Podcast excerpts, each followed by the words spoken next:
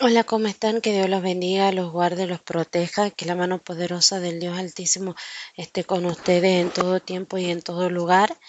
Y en el día de hoy va a ser para leer el capítulo número 12 del libro de jueces. Y la verdad que gloria a Dios Todopoderoso que el podcast llegó a Grecia y llegó a Estonia. Así que Bendiciones para todos, muchísimas gracias, muchísimas gracias. Ustedes saben que esto es para la gloria y honra de Dios Todopoderoso. Eh, como yo les había dicho una vez, esto no monetiza. Gracias a Dios Todopoderoso, de esto no saco yo un lucro. Eh, solamente monetiza para Estados Unidos. Así que no, la verdad que feliz, feliz, feliz, gracias a Dios Todopoderoso, que la gloria sea para el Dios eterno, para el único, para el verdadero Rey. Eh, ¿Qué les puedo decir? La verdad que, como ustedes saben, ustedes son mis compañeros de estudio, son los que están ahí acompañándome, que si bien no conozco sus caras, este, o conozco las caras de muy pocos, pero ustedes son mis compañeros, son mis compañeros de estudio. Ustedes saben que yo no soy maestra, yo no soy pastora, yo no estoy arriba o como de nadie o de maestra de nadie, sino que al contrario soy una persona que busca de la palabra de Dios y busca eh, seguir profundizando en el estudio de la palabra de Dios. Y gracias a Dios Todopoderoso, vamos en este camino y gracias a Dios Todopoderoso, ustedes son mis compañeros y gracias, gracias, muchísimas, muchísimas gracias a todos, que Dios los bendiga, los guarde y los proteja. Padre Todopoderoso, Padre Misericordioso, Padre Eterno, en el poderoso nombre de nuestro Señor Jesucristo, te pedimos, Señor, que seas tú obrando con poder, con gloria, con honra y con misericordia, Señor. Te pedimos, Señor, que seas tú tomando control de este estudio, que seas tú, Señor, manifestándote con poder, con gloria y con honra, Señor. Señor Jesús, tú nos enseñaste que era necesario que tú entregaras tu vida en la cruz, que era necesario que tú subieras eh, que tú murieras, resucitaras y subieras y estuvieras a la diestra de Dios Padre Todopoderoso, para que Dios Padre pudiera enviar al Espíritu Santo, pudiera enviar al Consolador, el cual nos estaría enseñando las cosas, el cual nos estaría ministrando. En esta hora, Señor Jesús, te pedimos el poder, el fuego del Espíritu Santo que sea ministrando nuestras vidas, que sea manifestándose en nuestras vidas con sabiduría, con conocimiento, Señor, que, que la palabra de Dios se nos sea desvelada, Señor, que podamos entender, comprender y deleitarnos en los misterios de Dios Todopoderoso. Te entregamos este estudio, Señor, y te pedimos que seas tú preparando nuestro corazón para que tengamos un corazón como el de Débora, Señor, para que tengamos un corazón dispuesto, Señor, como el de Abraham, Señor, para que tengamos un corazón dispuesto como el de Moisés, Señor, para que tengamos un corazón dispuesto, Señor, como Josué, Señor como José, Padre Celestial, en esta hora, Padre bendito, Padre poderoso, te pido, Señor, que seas tú manifestándote en nuestras vidas, Señor, que podamos entender, que podamos comprender, Señor, que eh, la idolatría, la apostasía, Señor, lo único que nos llevará va a ser al dolor, Señor, a la desgracia, Señor, que tú eres el camino, la verdad y la vida, Señor Jesucristo, que nadie llega al Padre si no es a través de ti, Señor Jesús. En esta hora, Señor Jesús, guíanos, Señor, acompáñanos, Señor, acompáñanos, Maestro, Espíritu Santo, te entregamos el control total y absoluto de nuestras vidas. Te entregamos el control total y absoluto del estudio de esta palabra, Señor. Y que seas tú, Señor, ministrando la vida de cada una de las personas que van a escuchar estos audios.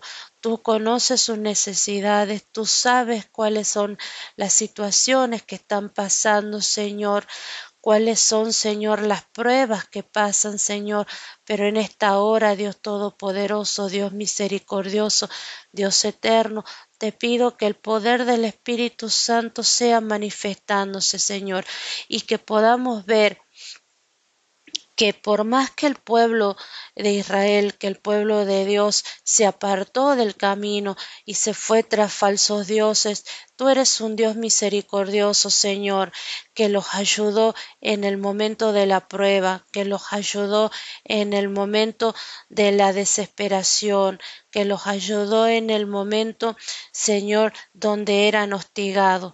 En esta hora, Padre bendito, Padre poderoso, te pedimos, Señor, que no tengamos un corazón así, Señor, que al contrario tengamos un corazón dispuesto. Ayúdanos a tener un corazón dispuesto, porque solo tú eres capaz de lograr eso. En el poderoso nombre de nuestro Señor Jesucristo, para la gloria y honra de tu nombre. Amén y amén. Y vamos a leer el capítulo número 12 del libro de jueces que dice así. Entonces se reunieron los varones de Efraín y pasaron hacia el norte y dijeron a Jefte, ¿por qué fuiste a hacer guerra contra los hijos de Amón y no nos llamaste para que fuéramos contigo? Nosotros quemaremos tu casa contigo.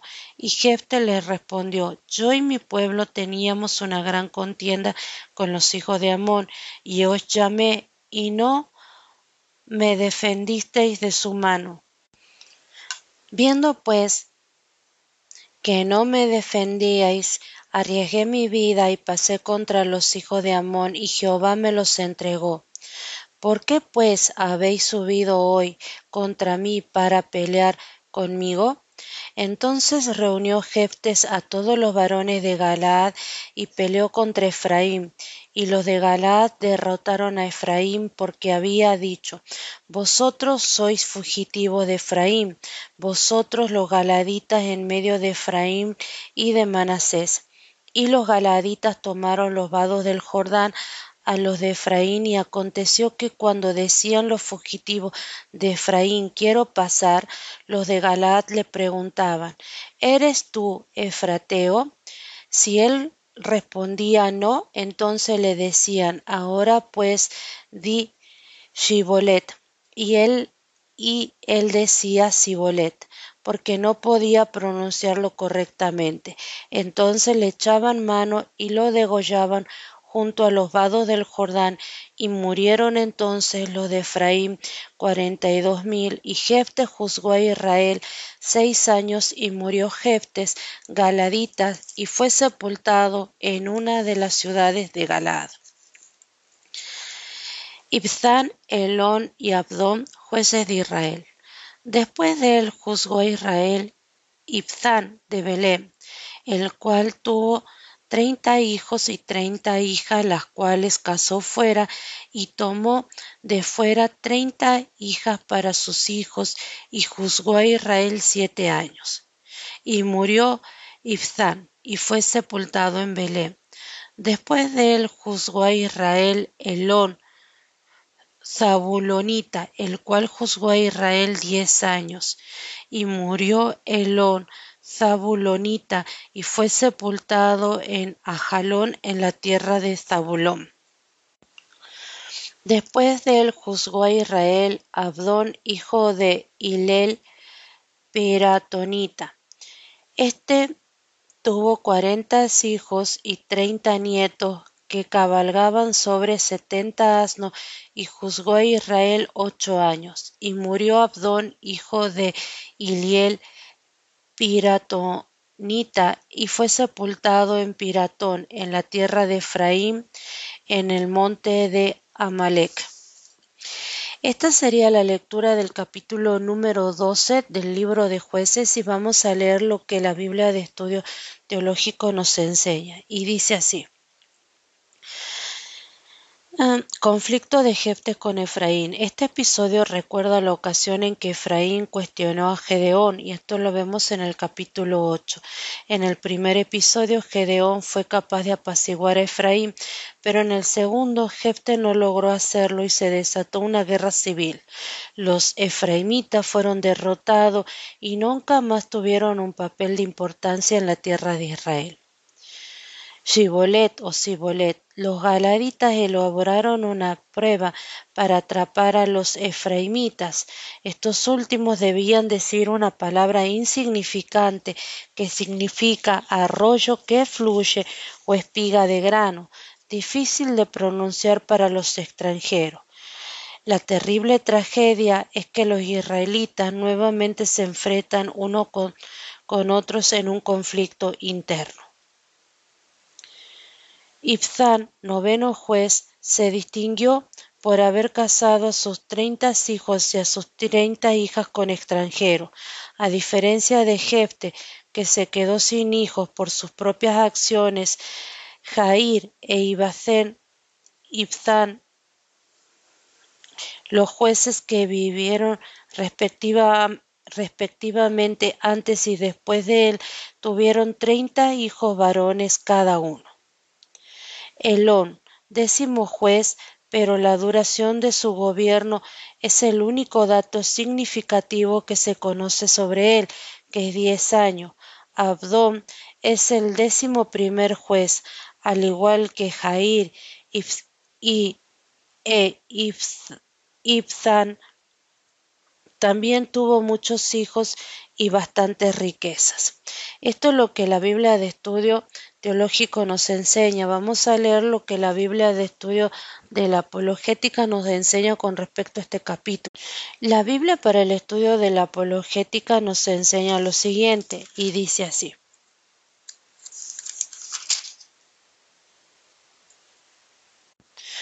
Como los efraimitas y los galaditas tenían un trasfondo ético, étnico similar, los galaditas diseñaron una prueba de pronunciación para identificar a sus enemigos. Una vez que la realizaban, los de Galad mataban a los, a los de Efraín, no por su manera de hablar, sino porque éstos se habían vuelto enemigos de los galaditas. Si consideramos que los efraimitas estaban aterrados y no tenían rutas convenientes de escape y que en la época bíblica eran comunes las grandes pérdidas desiguales, es posible que hayan muerto cuarenta y dos mil personas. Sin, sin embargo, el autor no afirma que los galaditas le hayan hecho la prueba de pronunciación a esta cantidad. Esto es lo único que nos enseña la Biblia de estudio eh, de, estudio de la apologética.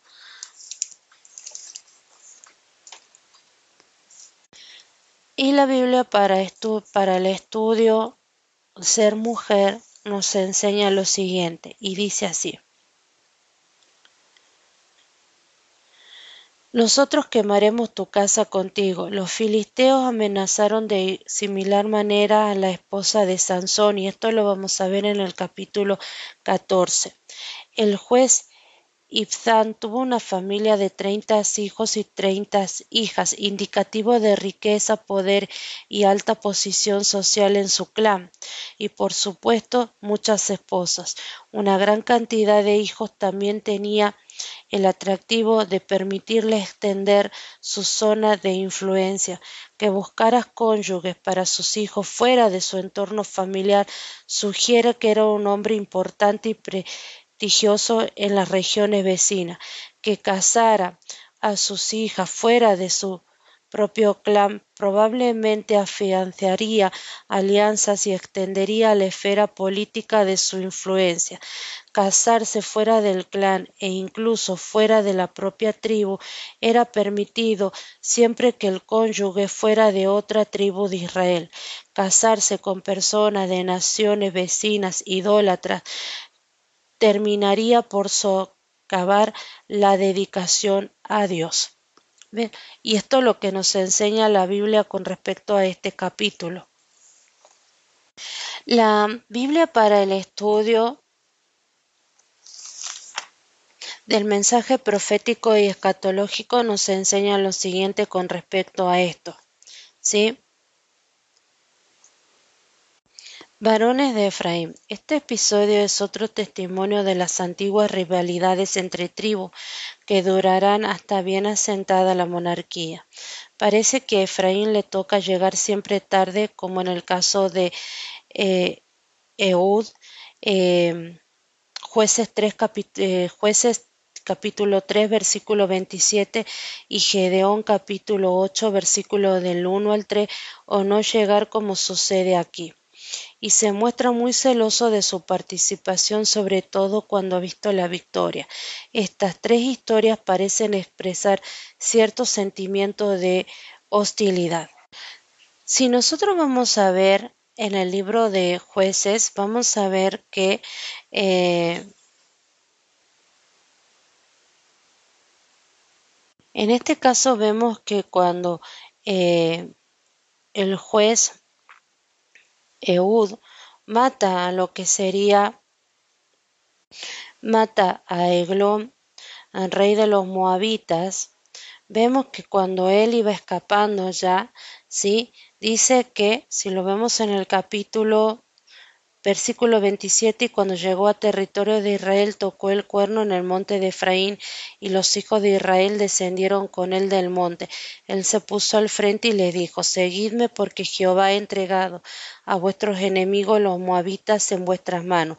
Y descendieron en pos de él y tomaron los vados del Jordán a Moab y no dejaron pasar a ninguno y en aquel tiempo mataron de los moabitas como diez mil hombres, todos valientes hombres de guerra y no escapó ninguno.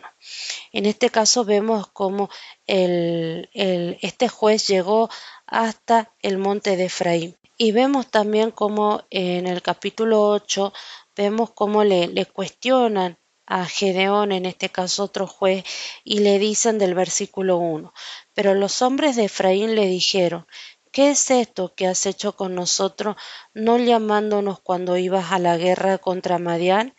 Y les reconvenieron fuertemente, a los cuales él respondió, ¿qué he hecho yo ahora comparado con vosotros?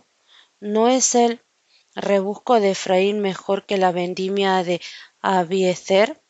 Dios ha entregado en vuestras manos a Oreb y a Zeb, el príncipe de Madián. ¿Y ¿Qué he podido yo hacer comparado con vosotros? Entonces el enojo de ellos contra él se aplacó, luego que él habló estas palabras. En este caso vemos cómo también eh, los efraimitas cuestionan a Gedeón. Vemos que en el capítulo número 12 lo vuelven a, a cuestionar en este caso al juez Jeftes, pero ya en este capítulo vemos cómo eh, se entabla una guerra interna entre el pueblo de Efraín y el pueblo de Galaad, ¿sí?